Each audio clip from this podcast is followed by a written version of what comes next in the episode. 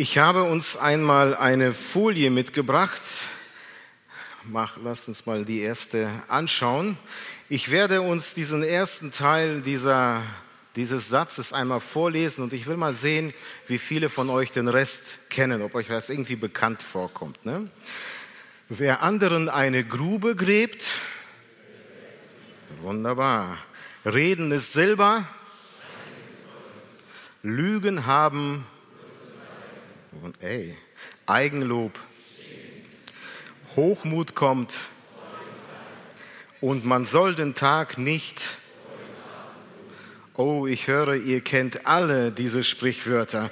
Ich gehe mal davon aus, dass ihr sie hier und da einmal in eurem Leben angewandt habt und wenn es euch ähnlich geht wie mir, dann habt ihr auch hier und da auf eine schmerzliche Weise erfahren, wie diese sich bewahrheitet, ganz im praktischen Alltag. Wenn zum Beispiel meine Zunge wieder mal schneller war als mein Verstand und ich es im Nachhinein bereue, den Mund überhaupt aufgemacht zu haben. Ja, reden ist Silber, aber manchmal ist eben Schweigen Gold. Manchmal ist es besser zu schweigen. Und ich weiß nicht, ob es euch in diesem Augenblick bewusst ist, aber viele Sprichwörter, die wir in unseren alltäglichen Sprachgebrauch benutzen, die kommen aus der Bibel. Diese, die wir soeben gehört oder aufgesagt haben, um genauer zu sein, aus dem Buch der Sprüche. Und wenn du dich jetzt vielleicht fragst, was machen eigentlich Sprüche oder Sprichwörter in der Bibel, dann darf ich dich beruhigen, dann geht es dir nicht viel anders wie mir. Denn auch ich habe mich das gefragt, als ich mich mit diesem Buch befasst habe. Denn wenn wir an die Bibel denken, dann erwarten wir doch etwas ganz anderes darin zu finden, aber doch nicht Sprichwörter, Sprüche.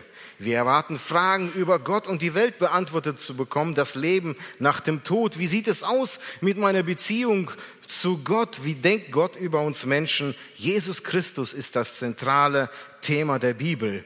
Aber in den Sprüchen kommt nichts davon, zumindest nicht vordergründig auf den ersten Blick vor. Wie passen also die Sprüche Salomos in den biblischen Gesamtkontext? Was hat Gott sich dabei gedacht, als er Salomo diese weisen Gedanken gegeben hat. Das Interessante und das Besondere ist aber an den Sprüchen, dass sie mehr sind als nur menschliche Lebensweisheit, die sich einfach nur gut anhören oder logisch sind. Die Sprüche geben nämlich auf eine bildhafte, auf eine sehr einfache und eine einprägsame Art und Weise biblische Wahrheiten wieder und das eingebunden in ganz praktische Lebenssituationen ganz oft, was zum Beispiel Moral oder allgemein ethische Fragen verschiedener, eigentlich fast aller Art angeht. Du wirst feststellen des Weiteren, dass wer sich mit den Sprüchen auskennt, wer sie nicht nur kennt, sondern auch hier und da beherzigt, in Alltagssituationen, dass sie einen auch mahnen und sogar vor Schaden bewahren können. Wie es zum Beispiel auch in Sprüche 2, Vers 12 heißt, um dich zu retten vor dem Bös, Weg des Bösen, von dem Menschen, der Verkehrtes spricht. Die Sprüche, sie folgen sehr oft einem ganz einfachen, für jeden logischen Tun-Ergehen-Prinzip. Sie zeigen also die Folge auf, was passiert ganz praktisch wenn in meinem Leben, wenn ich in einer bestimmten Situation auf eine ganz bestimmte Art und Weise handle. Sie fordern mich auf, darüber nachzudenken, mich zu entscheiden. Als Beispiel in Kapitel 12, Vers 11 heißt es sehr einfach, wer sein Acker bebaut, wird reichlich Brot haben. Wer aber dem Nichtigen nachjagt, dem mangelt es an Verstand. Ich glaube, sehr einfach zu verstehen. Eine biblische Wahrheit ist, der Mensch soll arbeiten, der Mensch soll fleißig sein. Gott hat uns nicht für den Müßiggang geschaffen und jetzt münzt das Salomo in das praktische Leben und sagt, wer arbeitet, der wird ganz einfach immer gut zu essen haben und dem, dem nachzujagen, was irgendwo vergänglich ist, na, ist nicht gerade klug. Denk also an deine Zukunft, sei fleißig, fordert er dadurch auf. Oder der Vers 18 des gleichen Kapitels, da heißt es auch sehr einfach, wer unbedacht schwatzt, der verletzt wie ein durchbohrendes Schwert. Die Zunge der Weisen aber ist heilsam. Auch eine biblische Wahrheit. Wir müssen aufpassen, wie wir miteinander reden, was wir überhaupt sagen und ob wir überhaupt reden, wie wir gerade festgestellt haben. Ja, deswegen fordert dieser einfach zu merkende Spruch dazu auf, denk nach, bevor du sprichst. Du kannst mit deinen Worten andere Menschen verletzen wie ein durchbohrendes Schwert. Oder aber du kannst heilen. Wähle, wie willst du mit deinem Nächsten reden. Sprüche sind ganz einfach Gottes Prinzipien, sein Wille angewandt ganz praktisch auf unser Leben. Sie behandeln sehr, sehr praktische Fragen, auch bezüglich Ehe zum Beispiel oder Familie, Kindererziehung, Arbeit, Geld und vieles mehr. Einige dieser Themen werden wir in den nächsten Wochen uns auch ganz genau oder ziemlich genau anschauen. Und obwohl diese Sprüche Jahrtausende alt sind, das muss man sich mal vorstellen, sind sie, treffen sie erstaunlich haargenau auch in unsere heutige ganz moderne Kultur. Sie passen, als wären sie gestern eben geschrieben. Aber so ist die Bibel. Sie ist immer aktuell, sie passt immer. Wir beginnen heute, wie Gerd schon gesagt hat, mit unserer neuen Predigtreihe zum Buch der Sprüche Salomos. Die Sprüche gehören zu der Gattung der sogenannten poetischen Bücher der Bibel, wie zum Beispiel auch das, die Psalmen, das Buch Prediger oder Hiob und ich meine Hohelied noch und ich glaube, damit habe ich sie alle genannt. Ja? Und wir wollen uns heute die ersten sieben Verse anschauen. Es ist eine Einführung in das Buch der Sprüche und in diesen Versen nennt Salomo eigentlich nicht einen einzigen Spruch. Aber das, was er in diesen Versen tut, ist, er fordert uns heraus und sagt, warum. Warum die Sprüche wichtig sind, wozu sie geschrieben worden sind, warum es sich lohnt, mit ihnen ganz praktisch auch auseinanderzusetzen sie auch im Leben, im Alltag zu beherzigen, denn sie enthalten praktische Wahrheiten Gottes, was unser Leben betrifft. Wir haben den Text vorhin schon einmal gehört. Das war die Luther-Übersetzung. Ich möchte trotzdem noch einmal, ich liebe die Schlachter und ich lese euch nochmal die Verse nochmal aus meiner, aus meiner Schlachter-Übersetzung vor. Ne? Aber achtet mal auf den Unterschied, ob euch da was auffällt. Ja? Das ist sehr gut, dass wir zwei Übersetzungen heute gehört haben. Die Zeit nehmen wir uns heute einfach.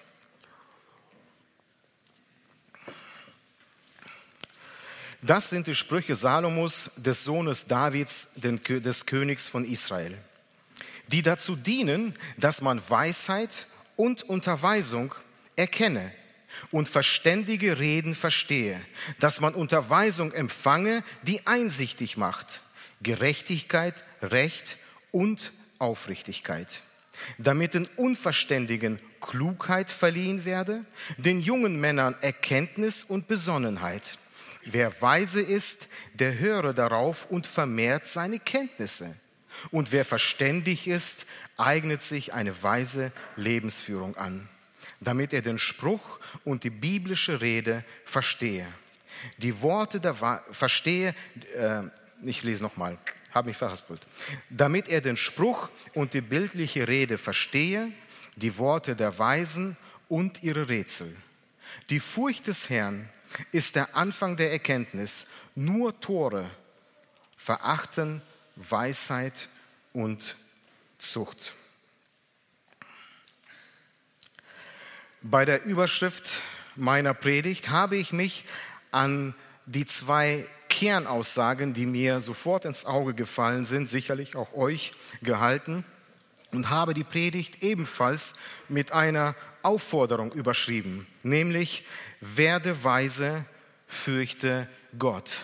Werde weise, fürchte Gott. Nun, ich denke mal, dass wir alle schon mal Entscheidungen in unserem Leben getroffen haben, die wir im Nachhinein sehr bereut haben.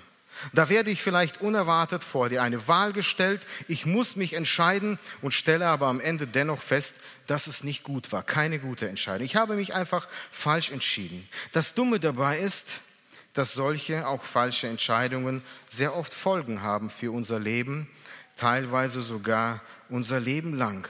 Und wie oft habe ich persönlich mich dabei nicht geärgert, mich sogar gefragt, wie war, warum war ich nur so dumm, so zu handeln? Warum habe ich nur so entschieden? Was habe ich mir nur dabei gedacht? Nächstes Mal werde ich etwas klüger sein.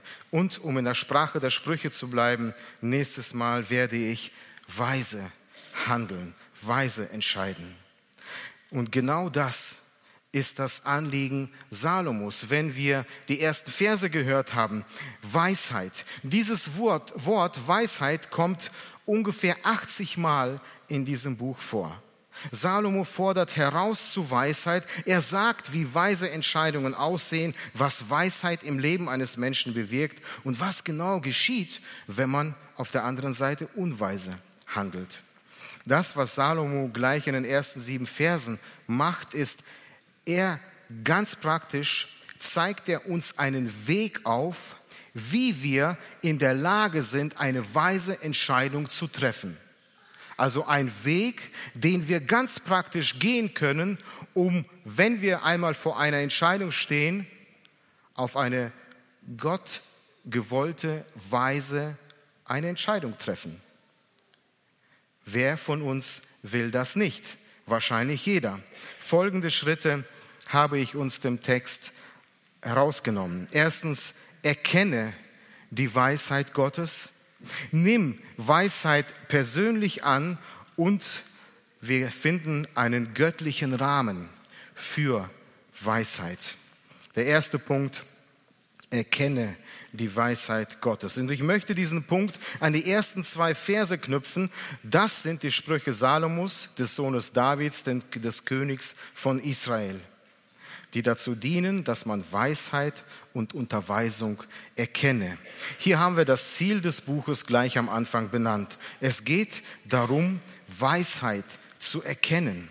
Da will Salomo mit uns hin, dass jeder von uns, der dieses Buch durchgenommen hat, am Ende in der Lage ist zu erkennen, was ist weise und was ist nicht weise, was ist dumm. Das Wort erkenne fällt hier vielleicht sofort auf, denn es impliziert ja auch die Tatsache, dass Weisheit nicht immer offensichtlich ist, dass es eben neben der Weisheit auch anderes zu erkennen gibt. Wahrscheinlich das Gegenteil, nämlich die Torheit. Wir werden somit von Salomo dazu aufgefordert, uns dafür bewusst zu entscheiden, diese Weisheit im Leben zu erkennen, danach zu suchen, um später natürlich auch diese in die Tat umzusetzen. Was ich aber auch interessant finde und äh, man ich nicht außer Acht lassen wollte bei der Predigt, ist selbst der Schreiber der Sprüche, das ist nämlich Salomo. Und wisst ihr, woran ein Mensch denkt, der das Alte Testament kennt, woran das Volk der Juden denkt, wenn sie das AT lesen, wenn sie den Namen Salomo hören? An eine sehr weise Person. Eine Person, die durch kluge, weise Entscheidungen auch viel Schaden von seinem Volk abgehalten hat. Wenn wir an Mose denken, dann denken wir an einen Mann, der als Freund Gottes genannt wurde. Wenn wir an David denken, dann denken wir an einen Mann nach dem Herzen Gottes. Und Salomo, da muss ich gleich an die Aussage Gottes aus 1. Könige 3 äh, denken, dass vor ihm und auch nach ihm es keinen Menschen geben wird, der mehr Weisheit besitzt. Und das ist doch mal eine Auszeichnung, oder? Und das von Gott selbst. Dieser Salomo ist also einer, der Ahnung hat ist und er ist der Schreiber dieses Buches und er fordert uns heraus zu Weisheit. Das Interessante an diesem Mann ist aber, dass er nicht immer weise gewesen ist. Denn davor ist etwas Entscheidendes in seinem Leben passiert. Salomo wurde ungefähr 970 Jahre vor Christi für 40 Jahre ungefähr, ich glaube 40 Jahre ziemlich genau sogar, König über Israel. Er war noch jugendlichen Alters. Er war der Sohn Davids und somit auch der Thronfolger seines Vaters. Wenn wir uns einmal vorstellen, was es bedeutet, ein König eines ganzen Volkes zu sein, es zu regieren, dann hat Salomo eigentlich die Karriereleiter bis ganz nach oben erklommen. Noch höher hinaus geht es überhaupt nicht. Ein König darf alles, ein König hat alles. Ein König sagt einfach anderen, wo es lang geht. Er ist also mehr als nur ein, ein, Abteilungsleiter, wie wir sie heute in der Firma haben. Er ist mehr als der Chef eines Konzerns. Er ist sogar mehr als ein Politiker heutzutage. Man hat eigentlich das Gefühl, ein König hat das Recht, sich zurückzulehnen und andere für sich machen zu lassen. Aber das tat Salomo nicht. Salomo war nicht nur der Thronfolger Davids, nein, er fühlt sich damit auch in einer sehr großen Verantwortung für das Volk Israel, für das Volk Gottes. Und in seinem Vater hatte Salomo ein großartiges Vorbild, das ihm hinsichtlich zukünftiger Entscheidungen irgendwo Angst machte. Er fragte sich, ob er diesen Herausforderungen als König überhaupt gerecht werden kann, ob er sie wird bewältigen können, und zwar so gut, wie es sein Vater David getan hat. Dieser Mann fühlt sich am Anfang seines Königseins also alles andere als weise. Im Gegenteil.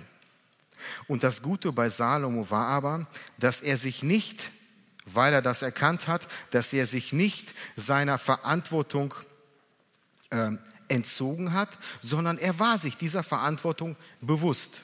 Und er war sich nicht nur dieser Verantwortung bewusst, sondern er war sich auch bewusst, vor wem er diese Verantwortung hatte, nämlich vor Gott. Und so ging Salomo in das Gebet und kommt mit dieser großen Sorge zum Herrn. Er sucht sich also nicht irgendwelche Berater, Fachleute, studierte Menschen, die sämtliche Regierungsgeschäfte, die er zu tätigen hat, für ihn übernehmen, sondern er geht zu Gott selbst und bittet ihn um Hilfe. Und dann geschieht folgendes, 1. König 3, Vers 5, da erscheint Gott dem Salomo im Traum und sagt, Salomo, bitte, was ich dir geben soll. Du hast ein Problem, Salomo, wie kann ich dir helfen? Was kann ich dir geben? Was willst du?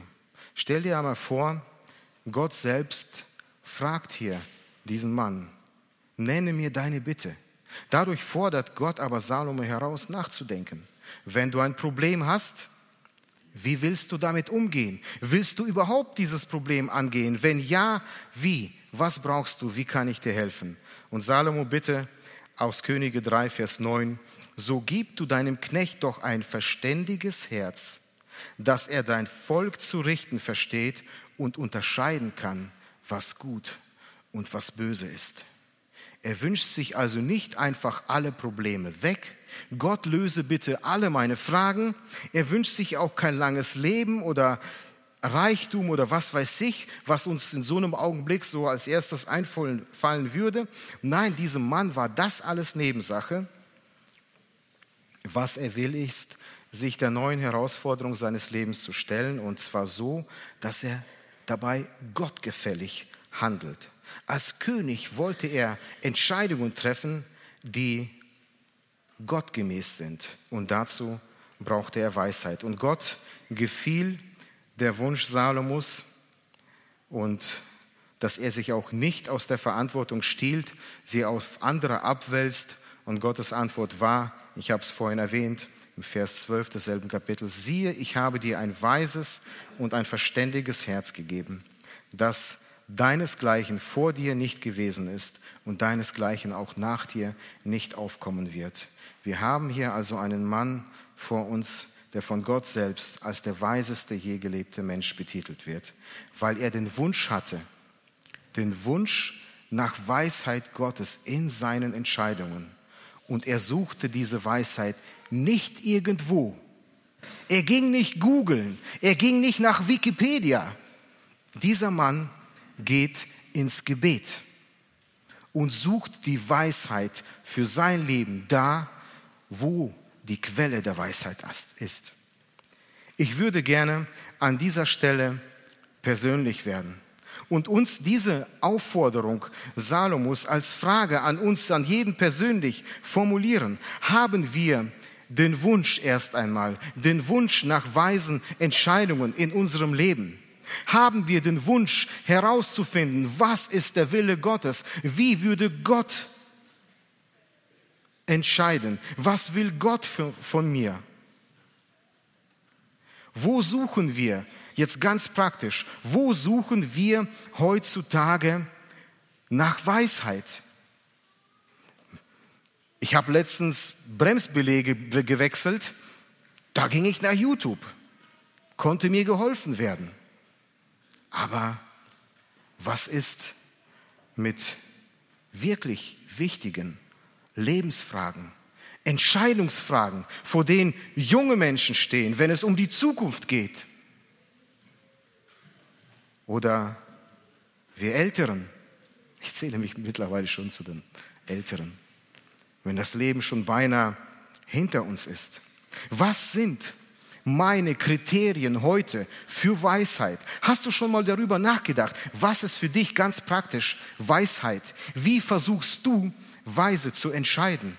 Gehen wir echt bei Wikipedia und Google, das uns die Fragen unseres Lebens beantwortet? Das wäre doch Blödsinn, oder?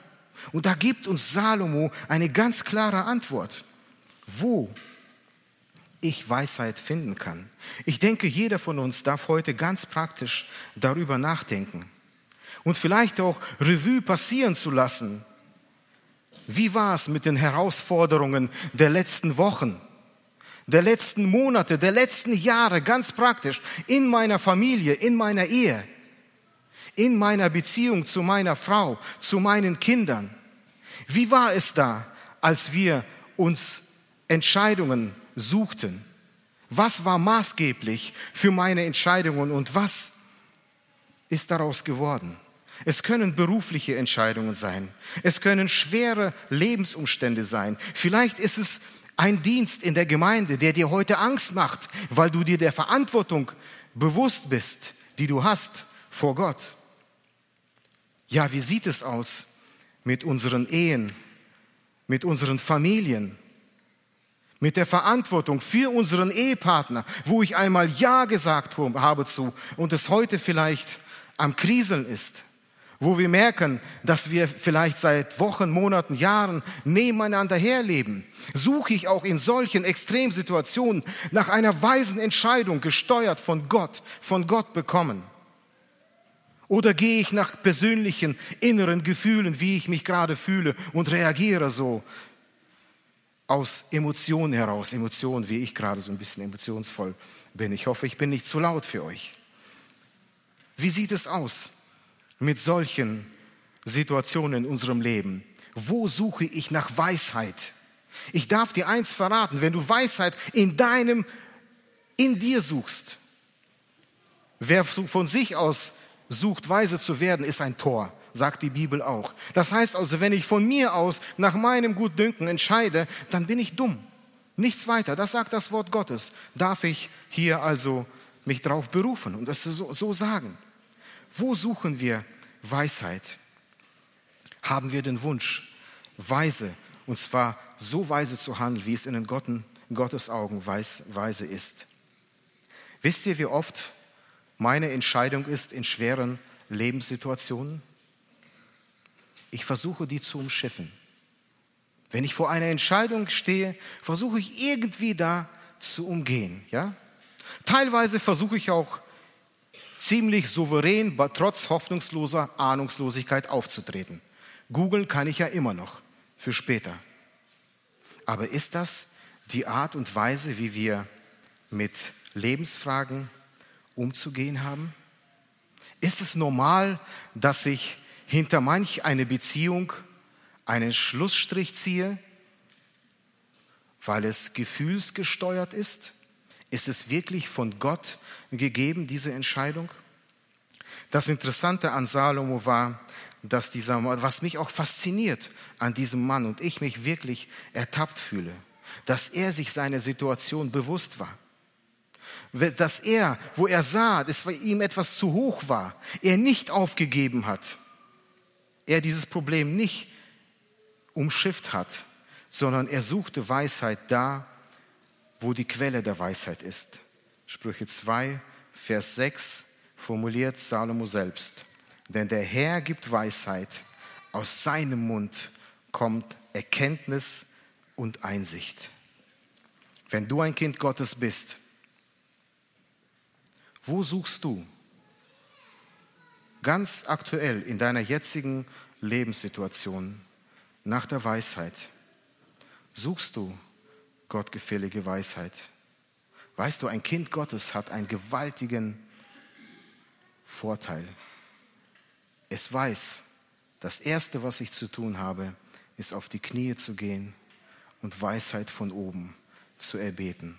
Und ich garantiere dir eins, wenn du heute vor deiner Frage stehst, einer weisen Entscheidung, wenn du heute ein Problem hast, wo du nicht weißt, wie du zu handeln hast, wo du nicht weißt, wie soll ich darauf reagieren, wer kann mir hier aus diesem Dreck, aus diesem Loch noch heraushelfen, ich garantiere dir, schau dir deine Nachbarn an, da sitzt einer, der wird dir mit dir darum beten. Wir haben alle Zeit. Wir haben alle Zeit der Welt, um mit dir gemeinsam um Weisheit für dich, für deine Entscheidungsfragen zu beten. Hier sind Brüder, Schwestern. Der Raum ist voll. Du musst niemals alleine durch dieses Tal gehen. Dafür ist eine Gemeinde da. Und wir wollen gemeinsam um Weisheit für einen jeden von uns beten. Aber dafür ist eines notwendig, wie bei Salomo. Gestehe dir ein, dass du irgendwo irgendwas vor die Wand gefahren hast. Nur dann fängt Gott an zu wirken. Das ist die Voraussetzung, wenn wir am Boden liegen und nicht mehr können. Solange ich meine, selbst bewältigen zu können, hat Gott nicht die Notwendigkeit einzugreifen. Das ist logisch. Aber wenn ich am Boden liege, wenn ich nicht mehr weiter weiß, da kommt Gott ins Spiel. Und dann richtet er auf. Und dafür ist die Gemeinde da. Wir wollen gemeinsam einander in solchen Situationen auch helfen. Suche Weisheit für dein Leben. Und zwar da, wo Weisheit ist, direkt an der Quelle. Das ist nicht Wikipedia, nicht Google, das ist der Herr. Und damit komme ich zum nächsten Schritt, die Aufforderung, ich habe die so genannt, Weisheit persönlich annehmen. Nimm Weisheit persönlich an. Bei diesem Schritt ist es Salomo wichtig aufzuzeigen, dass es nicht nur wichtig ist, Weisheit zu erkennen, zu wissen, wie eine weise Entscheidung aussehen könnte, sondern diese auch persönlich anzunehmen und anzuwenden.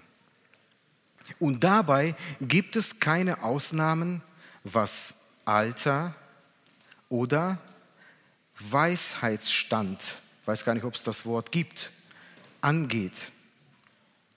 Das Annehmen und das Wachsen in meinen persönlichen weisen Entscheidungen, dafür wird eigentlich jede Altersgruppe hier im Text aufgefordert, so, sowohl jung, ganz jung oder ein bisschen älter, noch nicht zu alt. Jeder ist aufgefordert, an Weisheit zuzunehmen. Deswegen werden in diesen nächsten Versen diese drei Gruppen angesprochen. Vers 4, die Unverständigen, ebenfalls im gleichen Vers die Jünglinge und die Weisen an sich, schon etwas weisere Menschen. Nun, äh, zuerst mal die Unverständigen werden hier angesprochen. Man kann auch anders übersetzen, die Einfältigen. Also Menschen, die irgendwo etwas leichtgläubig sind, durch vielleicht ganz einfach Unerfahrenheit. Unerfahrenheit ist ja erstmal nichts bösartig Schlimmes. Es ist aber dann schlimm, wenn es dickfällig einfältig wird, ja? Wenn ich also immer und immer wieder die gleichen Fehler in meinem Leben tue, mich immer und immer wieder in den gleichen Situationen falsch entscheide. Solche Menschen stehen ganz einfach vor einer sehr großen Gefahr. Solche Menschen werden ganz schnell vom rechten Weg verführt. Sie werden zur Sünde verführt. Diese, diesen bietet Weisheit, die Weisheit Gottes, also einen Schutz an. Denn dadurch lernt diese Person klug zu handeln, wie es hier im Vers heißt. Auch aus Fehlern kann man lernen für die Zukunft.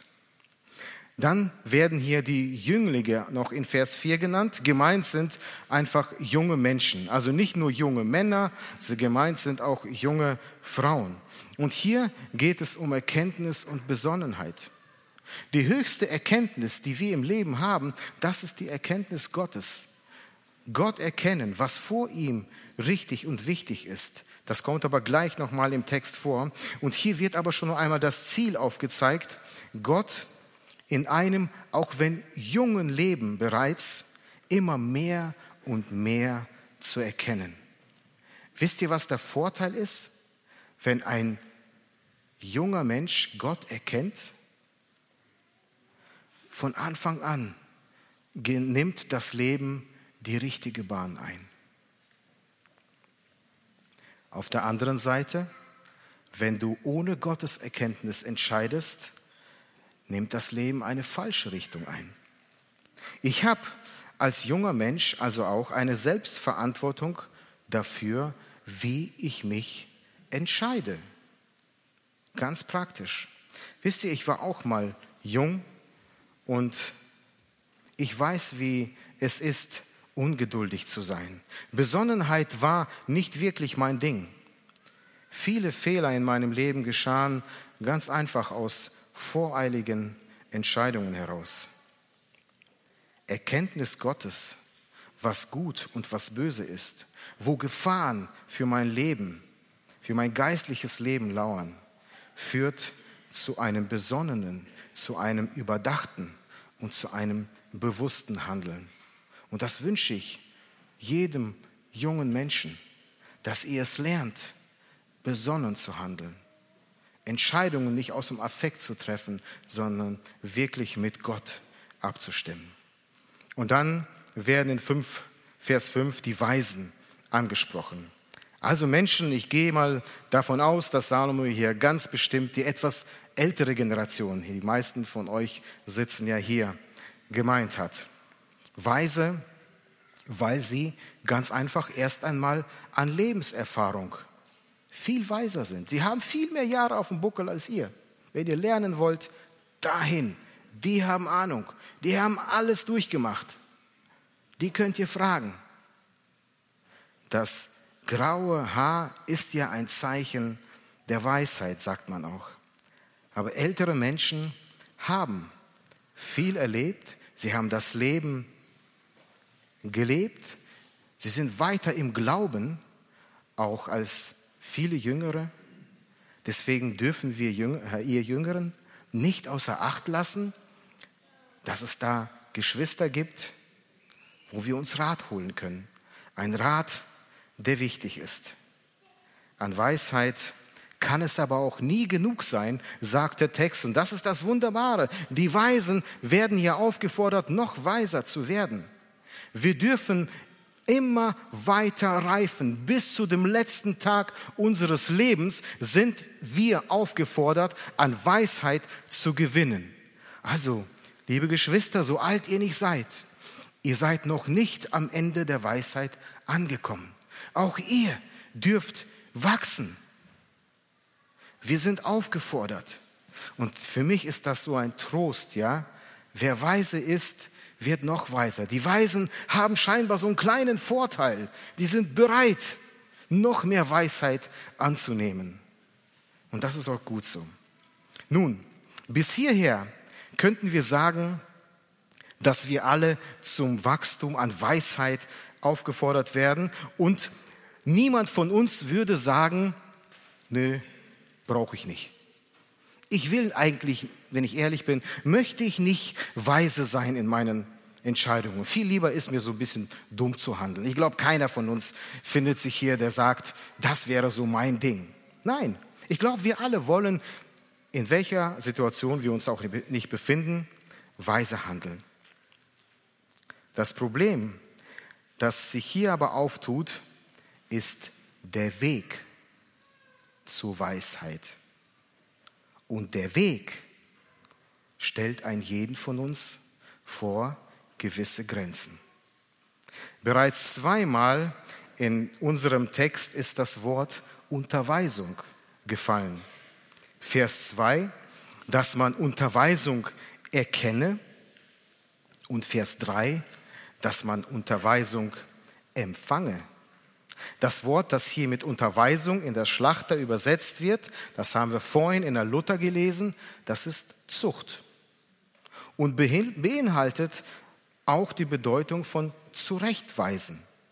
Also durch dieses Wort wird das alles, das ist eine, Einheit, es ist eine, es ist eine Unterweisung, die auch durch Zurechtweisung und Zucht geschieht.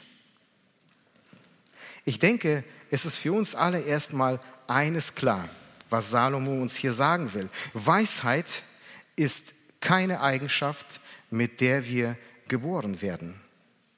Ein kleines Kind ist alles andere als weise. Nein, weise muss ich erst werden. Ich muss es erlernen, weise zu handeln, weise Entscheidungen zu treffen. Weisheit wird hier im Text unterwiesen. Das ist der Weg, den die Bibel uns aufzeigt, um Weisheit zu gewinnen. Und ich bin dazu aufgefordert, durch die Verse 2 und 3 diese zu erkennen und auch zu empfangen. Das bedeutet anzunehmen. Sie kommt also immer von außen nach innen in mein Leben. Ein Problem der Unterweisung ist aber, wer lässt sich schon gerne von uns unterweisen? Das bedeutet ja im Zweifelsfall sogar Kritik anzunehmen, Hinweise auf Fehler oder Gefahren des eigenen Handelns. Nein, bei diesem Unterweisen geht es nicht darum, dass mir ein junger Mensch mein Smartphone erklärt. Diese Unterweisung hat bei mir sowieso keinen Sinn. Nein, hier geht es um mehr.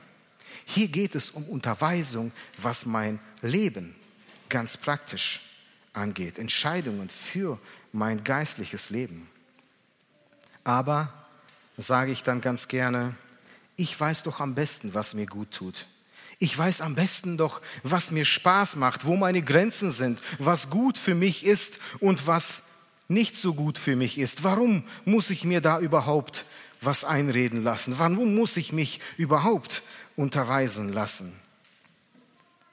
Wisst ihr, was ich dann mache als Mensch, um solcher Unterweisung zu entgehen? Wenn ich solche Gedanken habe, was ich ganz praktisch tue, um Unterweisung zu entgehen, ich suche mir den sogenannten frommen Ausweg aus der Unterweisung. Ich ziehe mich heraus aus der Unterweisung, indem ich ganz einfach sage, ich habe ja das Wort Gottes. Ich werde darin lesen und wenn er Gott will, dann wird er zu mir sprechen. Dann wird er mich schon belehren, dann wird er mir schon sagen, was Gutes und was nicht Gutes. Das ist Tatsache. Im Wort Gottes steht, was Gutes und was nicht Gutes für unser Leben. Ja, aber der Weg der Unterweisung, der gottgewollte Weg der, äh, des um weise zu werden, ist Unterweisung anzunehmen. Und dazu gebraucht es auch anderer Menschen.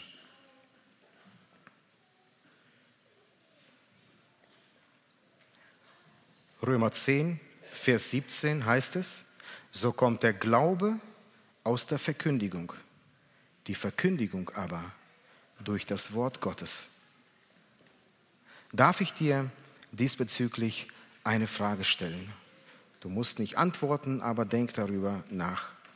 Ich würde gerne wissen, hast du eine Person oder Personen in deinem Leben, die dich unterweisen dürfen? Die dir im Sinne der Bibel sagen können, was richtig und was falsch ist.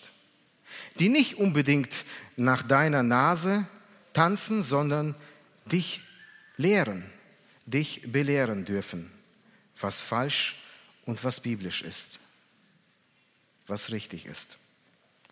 Auf Fehler hinweisen, vor Gefahren warnen, Kritik üben, auch mal an dir persönlich. Das Wort Gottes dir erklären wenn du Ja sagst dazu, dann ist das gut. Wenn du diese Frage nicht bejahen kannst, dann darf ich dir verraten, dann hast du ein Problem. Dann hast du dich wahrscheinlich der biblisch gewollten Unterweisung entzogen. Denn bereits im Alten Testament macht das Wort uns sehr wichtig, dass sogar Kinder, dass gerade Kinder zum Beispiel es nötig haben, unterwiesen zu werden in den Geboten Gottes was ist richtig und was ist falsch. Sie müssen die Gebote erklärt bekommen. Sie sollen durch die Eltern, das ist die erste Instanz, die Unterweisung ausübt an den Kindern. Sie dürfen, sie müssen durch die Eltern lernen, was das Wort Gottes sagt. Gottes Gebote sollen von Generation zu Generation weitergegeben werden. Erziehe einem Knaben seinen Weg, den er gehen soll. So lässt er davon nicht, auch wenn er alt ist. So fasst Salomo diese biblische Wahrheit in Sprüche 22, 6 zusammen. Und es waren immer Lehrer im Volk Israel, die die Verantwortung hatten zur Unterweisung. In unseren Gemeinden sind es Prediger, Älteste, Menschen, die einfach dir helfen können. Darfst du Unterweisung annehmen. Ein Kind, das aber nie gelernt hat von seinen Eltern, seine Eltern in diesem Sinne zu akzeptieren, wird es leider schwer haben, für die Zukunft jegliche Autorität an, anzunehmen. Dazu gehören auch Älteste und Lehrer in der Gemeinde oder selbst Gott. Deswegen haben wir Eltern eine große Verantwortung für unsere Kinder, unsere Kinder zu unterweisen. Und ein Mensch, der von sich selber glaubt, der Weisheit letzter Schluss zu sein, ist ganz einfach nur lernresistent. Er oder sie wird es schwer haben, auch nur Kleinigkeiten in seinem Leben richtig zu entscheiden. Man bleibt unweise. Und dann geht Salomo ein Stück weiter mit uns und geht zu den Anwendungen der Unterweisung. Was hier mit Unterweisung empfangen beschrieben ist, das ist eigentlich, das ist der Zustand, der mich nicht nur eine Weisheit nachplappern lässt, die ich mal gehört habe. Aber ansonsten hat sie nichts mit meinem Leben zu tun. Nein, eine Unterweisung empfangen bedeutet etwas verstanden und es verinnerlicht zu haben, so dass ich es selber anwende. Das bedeutet empfangen zu haben. Es ist ganz einfache, wie in der Mathematik.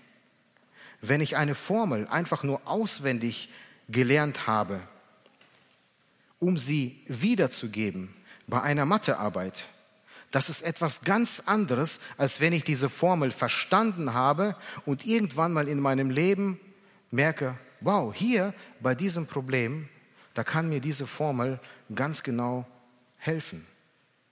Wir haben mal bei mir die Terrasse aufgestellt und ich musste so den Winkel ausrechnen. Ne? Dann habe ich mich erinnert an Sinus und Cosinus und man durfte da ich weiß, die Zimmerleute, die machen das alles mit dem Zollstock und Bleistiftstriche. Ich habe gerechnet. Und da hat man gezeichnet und das passt, weil man die Formel verstanden hat. Und genauso ist es mit der Unterweisung. Es geht darum, Unterweisung mit annehmen bedeutet es verstanden und angenommen zu haben für sein Leben.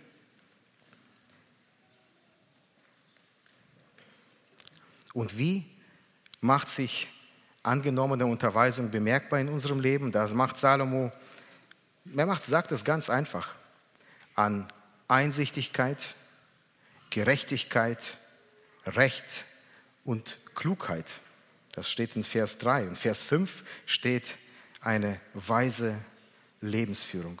Es ist Salomo also wichtig, dass wir die Weisheit Gottes, die Gott uns offenbart, ganz einfach umsetzen umsetzen in unserem Leben und danach leben. Ich komme damit zum letzten Punkt der Predigt.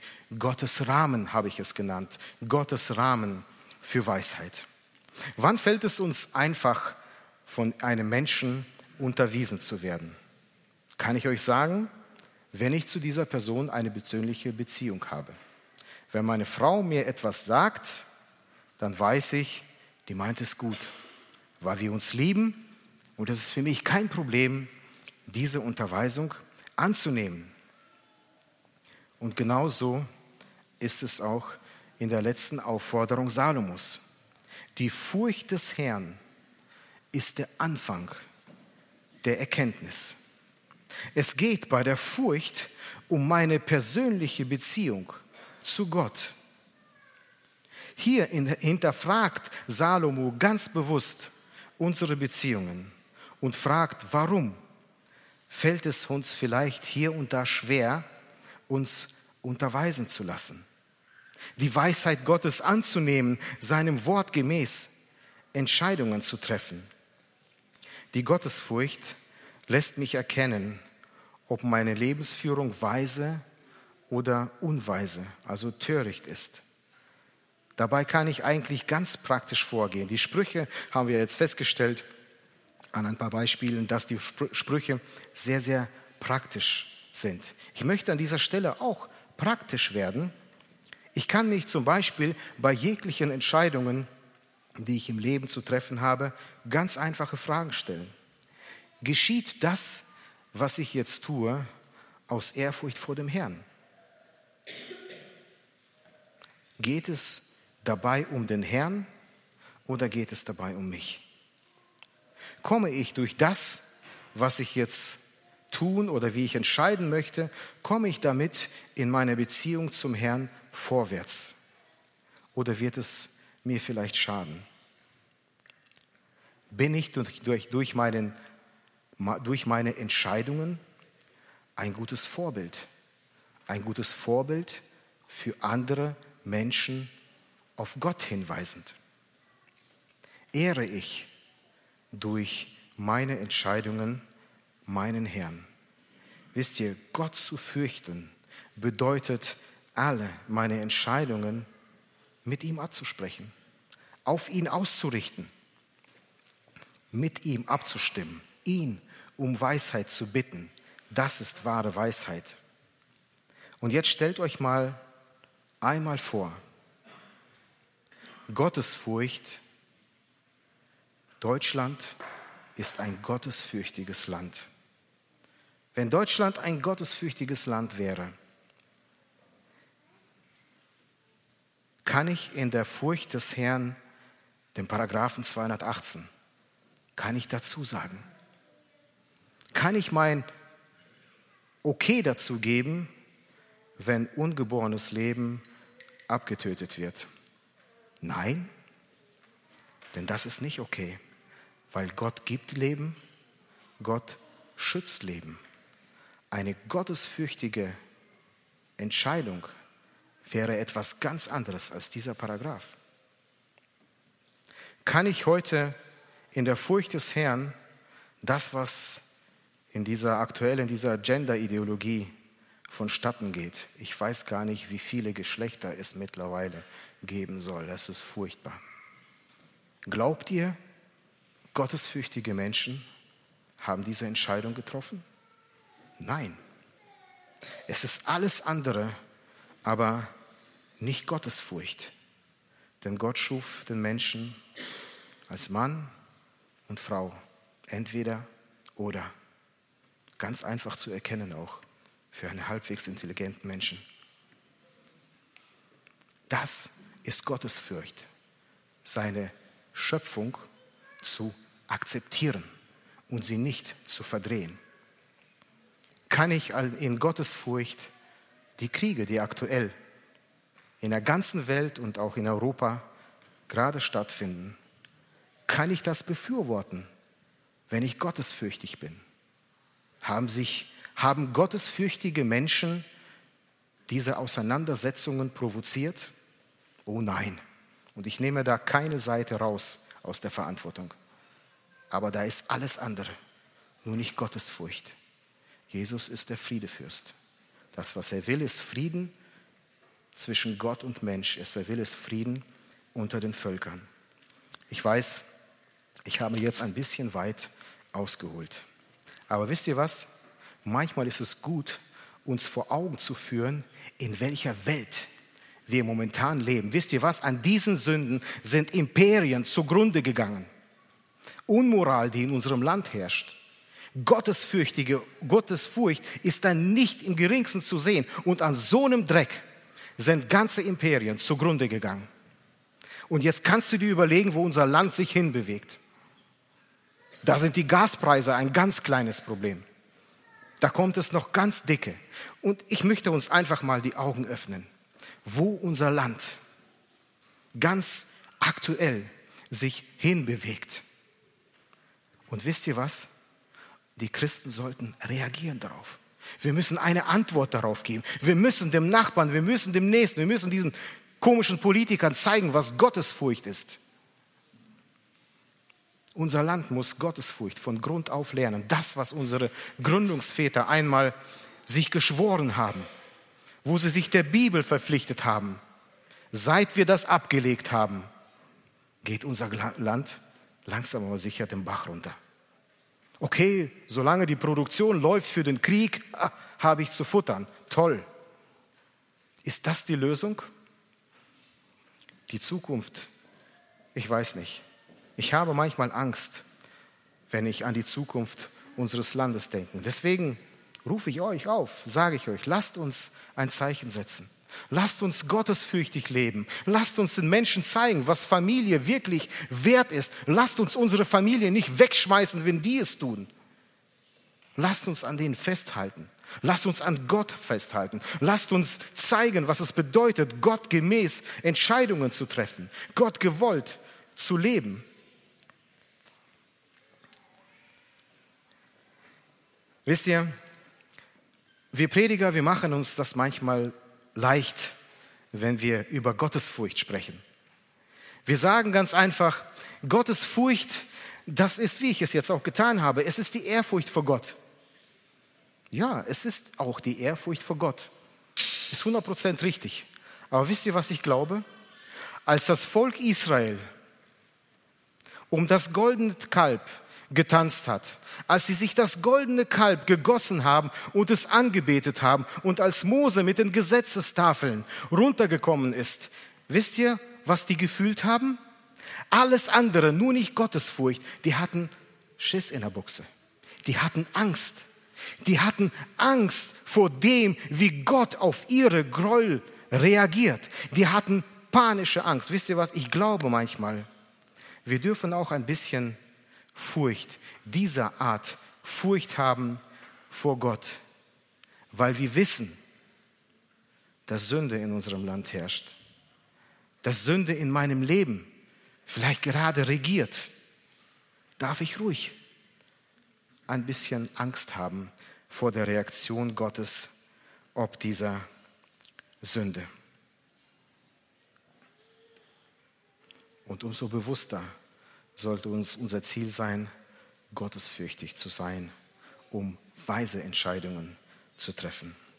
Ich schließe mit der Anfangsanforderung unseres Textes. Werde weise, fürchte Gott. Erkenne die Weisheit, nimm Weisheit an und lebe danach. Und fürchte Gott. Gottes Segen und seine Weisheit euch allen. Amen.